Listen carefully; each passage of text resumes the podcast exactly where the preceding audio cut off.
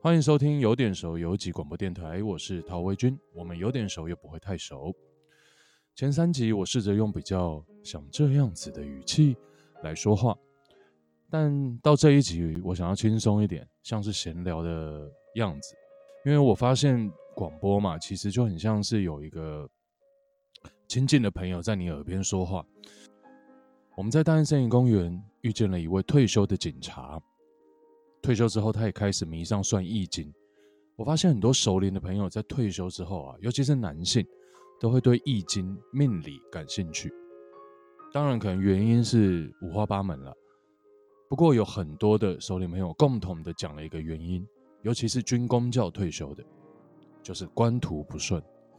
可能以前啊，上班的时候努力很认真，但是毕竟要升官啊，在公部门是要天时地利人和。因缘际会下，他们没有办法升上去，最后可能抱着一些遗憾退休了。易经里面其实就是在告诉大家，人生就是找一个位。我们当兵也会说嘛，就定位，各就其位。人生就找一个位置。这位警察呢，一开始也是跟我们聊易经，甚至啊，他现在已经写了一本自传，其中一半的篇幅在说他的警察人生故事，另一半。是他对易经的体悟。我们采访了这位警察，他从警生涯中印象最深刻的破案经验，于是他跟我们分享了一个故事。接下来就让我们来听听警察大哥人生中唯一开过的一枪的故事。我是从事这个警察工作的啊，一个退休者啊，今年已经六十五岁了啊，退休也五年了啊。那我从警的生涯当中呢，这个当然哈有一些酸甜苦辣了哈，这个也不能讲说很精彩，但是也不是平淡无味啊。所以这个套一句古人讲的话：“回首来时路啊，怎能无风也无雨？凡事未尽处，意义最深远呐。”在民国七十几年呢，在一个单位哈当主管了哈。那时候手下三十几个人，哦，辖区也蛮大的。那我上任没有多久啊，老是发生一些抢案，就是那个银楼业啊，就是卖金饰的啊，发生抢案，很奇怪，都是大概在礼拜六，那时候还没有周休二日，每次都是要要要要放假，要礼拜天，就是礼拜六就会发生。今天在东边发生，明天就在南边发生，哦，这样轮流，这个可能是利用营业业者啊比较松懈的心理啊、要要明天要休假了嘛，今天就好像比较松弛了。然后当然我会加强这个勤务的规划、警力部署啊，然后去防范啊。就在我发生没有多久，其他啊这个地方也有发生，很奇怪，桃园啊、新竹啊，然后一路下去，甚至这个台南啊、嘉义啊、高雄啊也有发生。后来啊，这个刑事局啊，他们也介入了，他们就把它分析啊、归纳，手法大概就是同一卦的人啊，而且他是从从北到南，然后又又又往北走，这样在犯案，上面就很重视了，就有锁定对象了啊，名字也知道了啊，这一这一群人都知道，就是行踪飘忽不定了，比较不容易掌握到他们的行踪，也就没办法把他缉捕归案，那全国就瞩目了。啊，包括我的辖区，我也发生了两三件了，我就把这个他那个刑事局的那个缉捕专案的那个那个重要逃犯的专刊呢，我就把它贴在我这个这个首长办公室，然后我就就我指派我我里面两个干员呢，组成一个专案啊，就是专门就侦办这个案子，公共侵入就不要服其他公共侵入了。结果他们两个就开始积极的介入，开始去侦查这个案子。结果大概隔了一个月。我们这两个干员呢、啊，就来跟我报告了，就是说，哎，哎，主管啊，这个我们已经发现要犯的行踪了，哎，那是地点在哪？他说在北投，我的辖区是在松山嘛，啊，可是这个要犯呢、啊，嫌犯呢，他是藏匿的地点是在北投，警察最重要就是要靠埋伏啊，啊，守株待兔啊，所以我就好，那我我主管就带他们两个就亲自去埋伏了，哎，这个埋伏很辛苦哎，我这样讲你们可能。感觉不出来啊！你你想一想，这个从晚上一直埋伏到到要等歹徒啊，你是心里一方面紧张，一方面你也没地没地方要躲躲藏藏，藏于无形啊！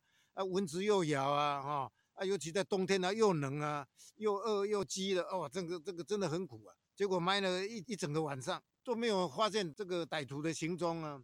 我就哎，你们再继续埋伏好了，哦，我反正我已经陪你们一天了。哦也起到领导的作用了，哎，我就你们再继续埋伏好了，哎，结果好像在那边又继续埋伏了大概一个礼拜，又没有发现，他们都是有杀人，还有强盗，还有抢夺的哦，这些强盗集团呢、啊，身上都背负着一些案子的人呢、啊，就飘忽不定，而且都会疑神疑鬼的，狡兔三窟啊。但我们知道其中的一个窟啊，埋伏那个时间点刚好又没出现，好了，这样就过了一个礼拜了，然后有一天刚好休假，我就在家里了。因为我们那时候规定是一个礼拜休假一天，好不容易休假一天，回到家里我再休息，哎，大概两点多啊，两点多啊，哎，电话响了，哎，我那两个干员就跟我报告了，哎，主管呢，我们就发现行踪了啊，应该会出现了。我说好，我就指定找了八个人，然后你们来接我。结果就在家里面等啊，啊，衣服穿好了，结果啪啪啪啪，没多久，哎，他们就来了。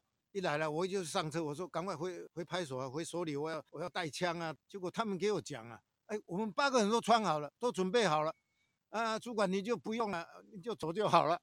我那时候我在想啊，怎么会那么倒霉？难道我会碰上吗？好吧，没带枪就没带枪吧，没穿防弹就没穿，我就跟着他们走了。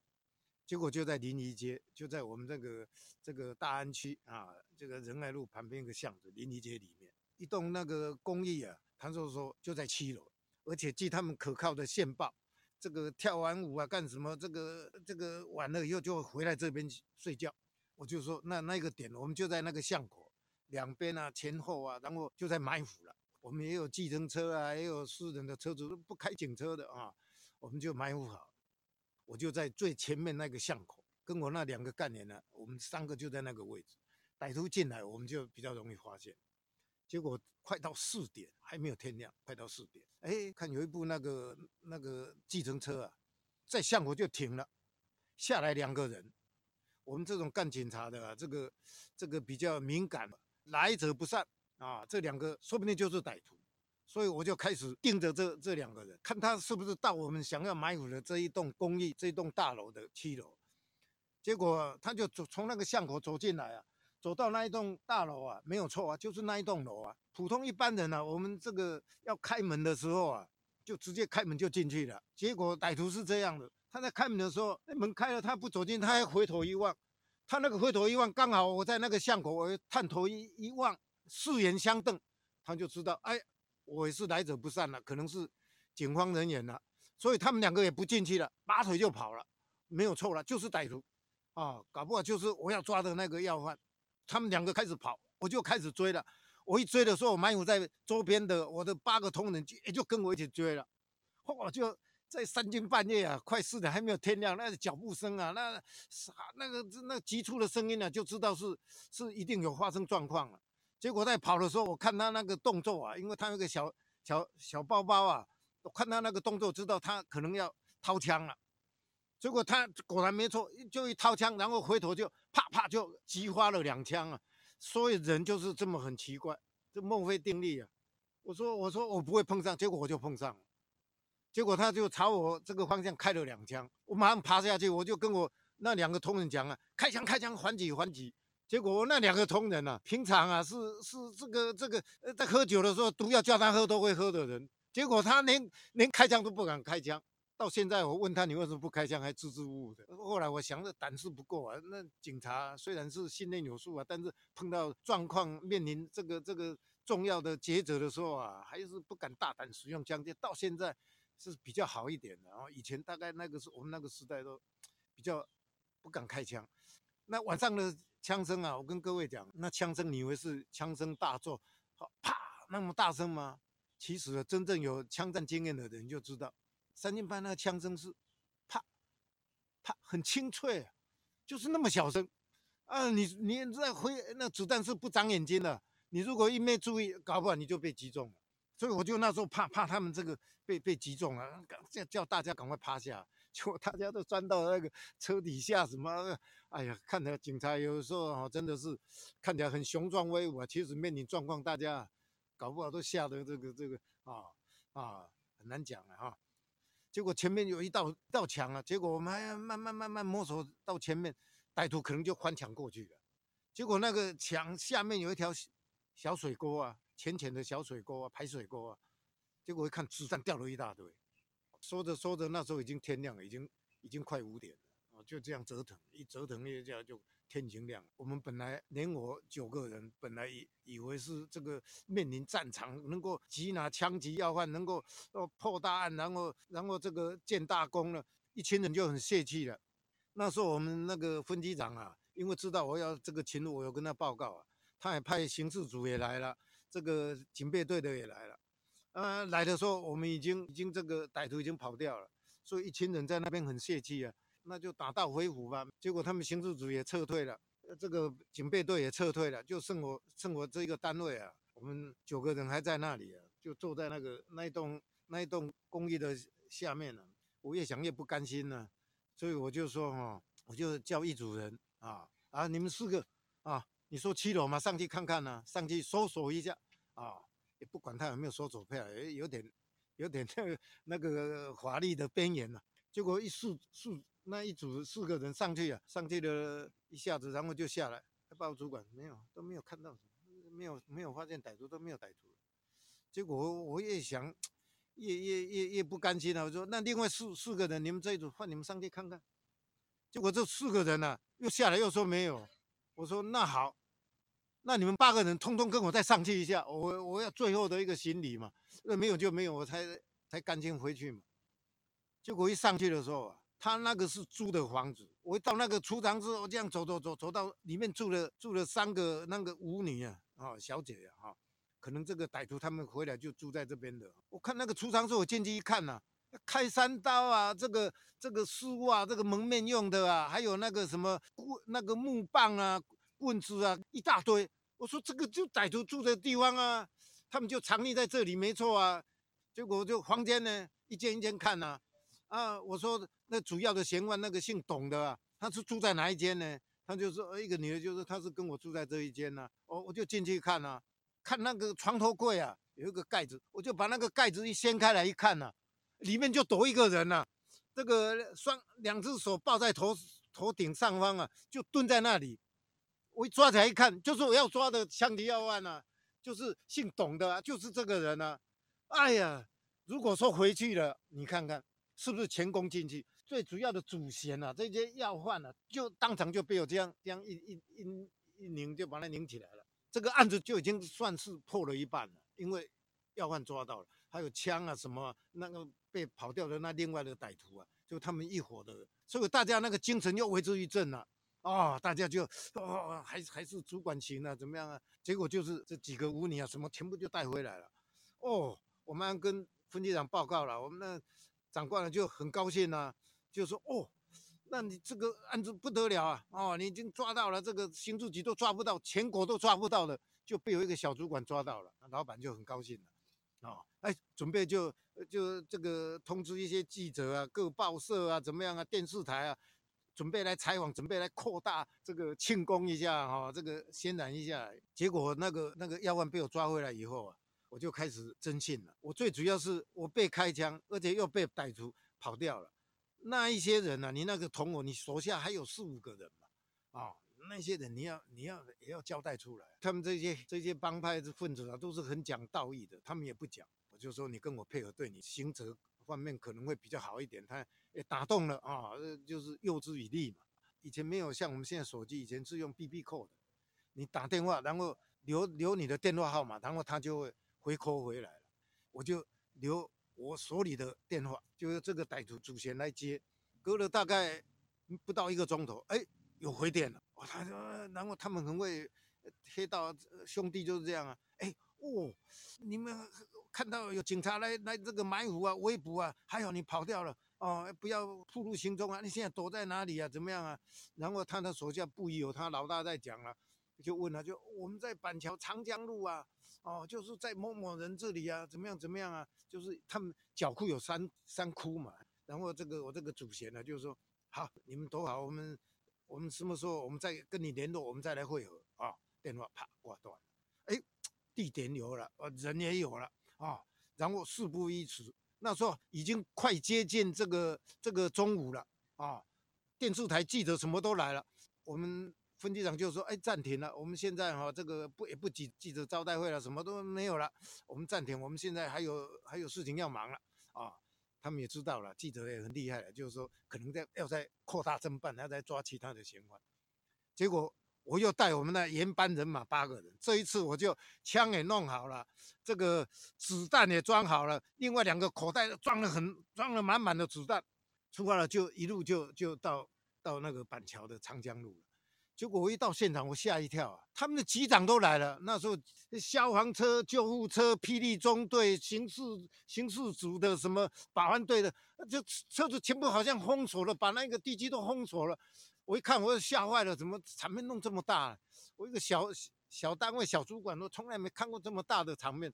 那机长一碰到我就说：“哎，你是刑事局的吗？”我说：“对不起啊，我我不是刑事局的小小派出所一个单位主管。”他说：“那你们怎么办这么大案子呢？”结果我就开始部署了啊，因为他在那个公寓的四楼啊，那联栋的其中一栋的四楼。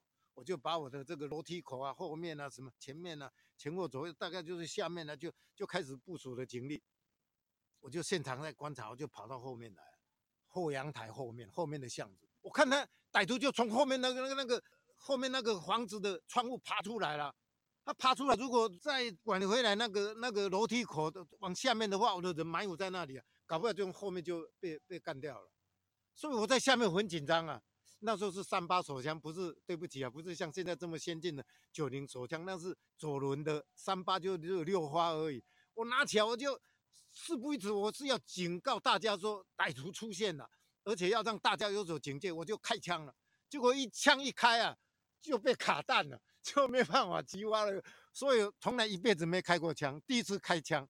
所以我旁边那个刑事主任拿着一个一个冲锋枪，物资冲锋枪啊，在我旁边呢，很紧张啊。哎，主管你怎么开枪？歹徒在那，在那，我就在上面呢。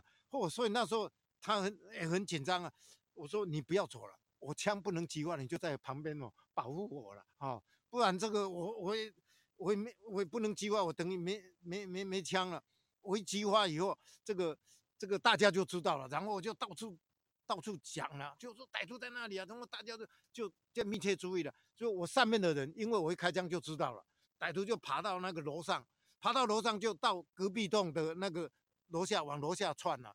结果在追逐当中，我那个同仁也是在追逐啊，结果就隔着那个那个那个墙啊，顶楼那个墙啊，开始击发，开始开枪了。哇，枪声大作啊！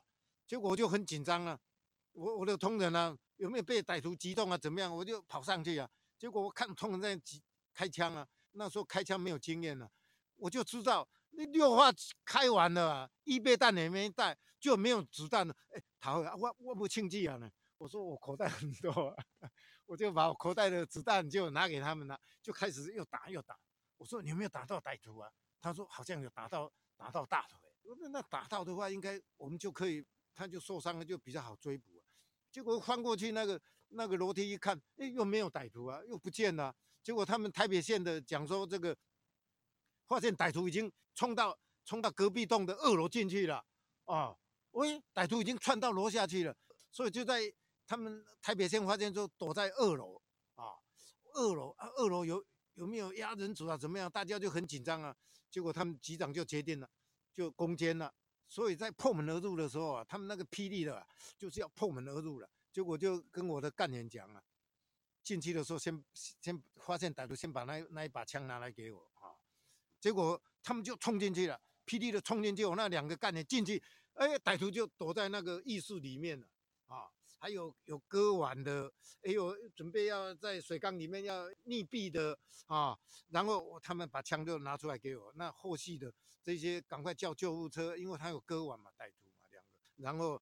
呃，这个我们刑事组的组长就留下来，要把门都踹破了干什么？跟台北县我们盐商怎么样来做理赔啊？这些后续动作、善后的动作，然后啊、人就抓回来了，啊抓回来，然后我枪也弄到了，啊人也抓到了，啊侦进笔录什么啊，这个我们也都分配好工作，然后我就就回来了。回来的时候，我整个那个背带啊，那个枪带啊，整个都已经湿的啊。然后我们那个老板，我们分局长就在华江桥头那边等我啊。那时候已经大概已经一两点钟了啊。结果我们从昨天凌晨一直弄到下午了啊，一两点钟了，滴水不进啊，也不晓得饿，也不晓得渴啊。结果我们那个老板就就买个饮料在那边，我就觉得好好像天赐甘泉一样啊。结果他他跟那个署长报告啊。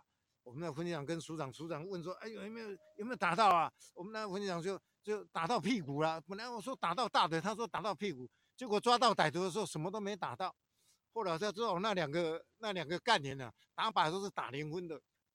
总共我提报了五个流氓，后续啊提报五个流氓啊。我们那个松南分局开创松南分局以来第一把自制手枪是我抓的，所以那个功劳还算蛮大的啊。等于对社社会这个。又抓到这个犯罪强盗抢夺集团，然后把很多的案子一举都破了啊！所以说这个等于是那时候是相当瞩目的。这个就是我这个破这个案啊，这整个对从警生涯里面比较比较我一直记忆很深刻的，等于警察生涯当中啊，也不能说是什么建大功立大，但是最起码对我的工作啊，对社会啊有一个好的一个一个交代了啊，等于。啊，不要讲出国利民了，最起码我也尽心尽力了。